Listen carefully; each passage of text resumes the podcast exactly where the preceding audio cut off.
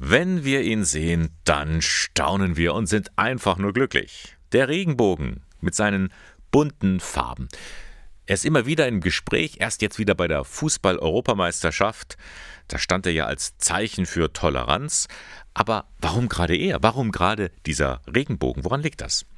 Darüber möchte ich mehr wissen und mehr weiß auch Ines van der Ende. Sie ist Künstlerin und sie coacht selbst auch Künstlerinnen auf dem Weg zum Erfolg.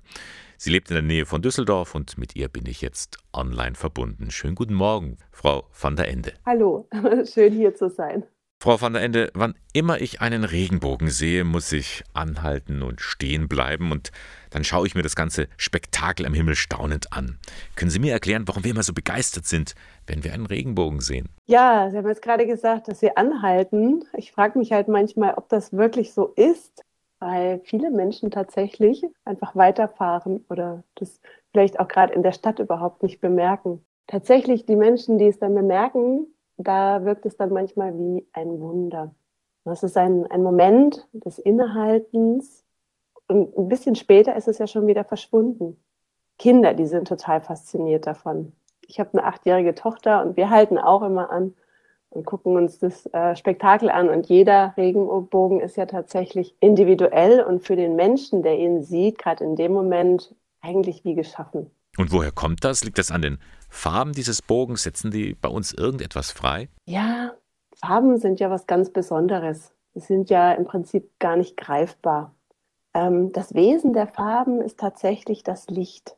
Farben sind nur da, sobald die Sonne aufgeht oder wir das Licht anmachen. Da kann man eigentlich auch sagen, dass die Farben das Leben oder am Tag symbolisieren und auch unser ästhetisches Empfinden ansprechen.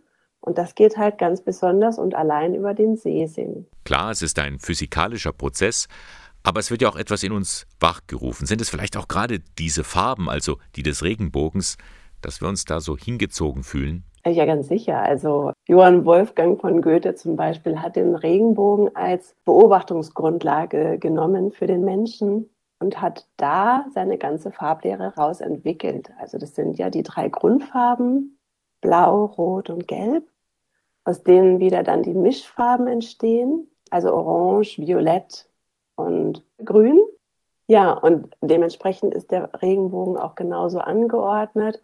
Das sind die Grundfarben, da ist die Mischfarbe, dann kommt die nächste Grundfarbe und das ist etwas Ursprüngliches in uns. Das ist etwas, was uns Menschen anspricht und tatsächlich überall auf der Welt auftaucht. Darum ist der Regenbogen ja auch überall auf der Welt ein Zeichen oder ein Symbol. Greenpeace verwendet ihn, die Friedensbewegung, die Schwul-Lesben-Bewegung, aber auch für Kulturen und Religionen hat er eine Bedeutung, zum Beispiel als Bund Gottes mit den Menschen.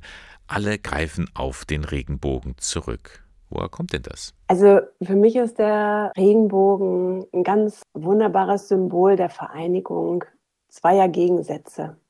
Die Verbindung von Feuer, also der Sonne, und dem Wasser, nämlich dem Regen. In der Gefühlswelt ist die Sonne mit dem Willen in Verbindung und der Regen mit dem Gefühl. Und das ist das, was im Prinzip die Menschen, glaube ich, so überall auf der ganzen Welt fasziniert. Und Sie ja, bestimmt auch, Frau van der Ende. Können Sie sich an einen besonderen Regenbogenmoment erinnern? Ähm, ich hatte mal ein ganz äh, einschneidendes Erlebnis. Mein Vater lag vor zwei Jahren im Krankenhaus und er wollte im Prinzip noch mal kurz vor seinem Tod mit uns an die See fahren.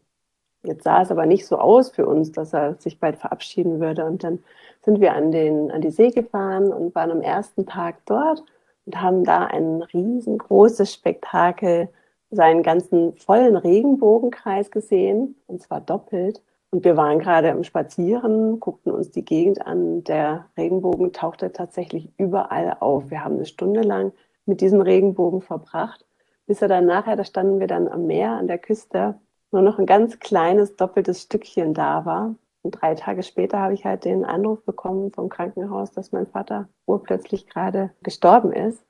Und das hatte ich so irgendwie im Gefühl, dass da so eine Verbundenheit auch entstanden ist.